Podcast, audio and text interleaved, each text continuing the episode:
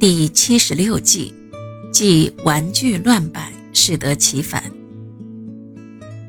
现代的居家当中，都喜欢摆设各种玩具和装饰品，把名目众多的玩具细细归类，不外乎是动物、植物和人物，而最多的是动物。龙在中国人的心目中一直占有很崇高的地位。举例来说，所谓四灵的龙、凤、龟、麟，龙便占了首位。从历史角度来看，中国历代帝王都采用金龙来作为他们至高无上的象征。龙除了代表权威之外，并且还是富贵吉祥的象征。所以中国人很喜欢在家中摆放一些龙形的装饰品，以此来增加祥瑞之气。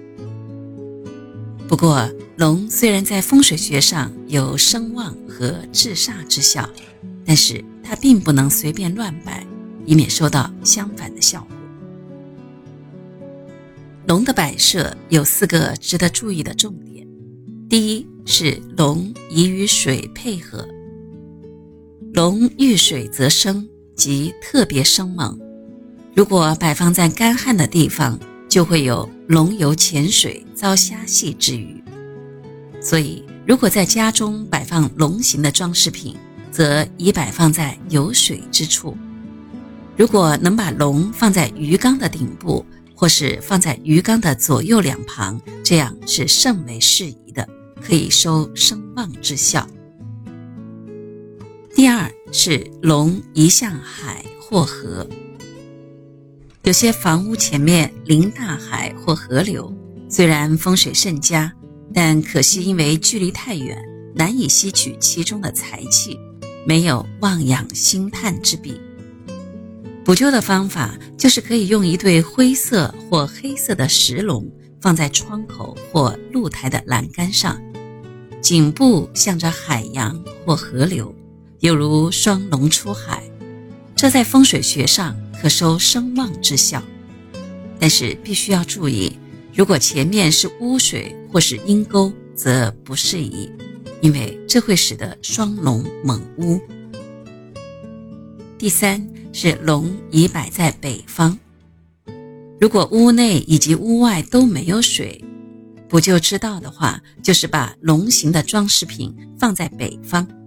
这样做的原因，主要是因为北方乃水气当旺的方位，故此对于喜水的龙是十分适合的。第四，龙不宜向睡房。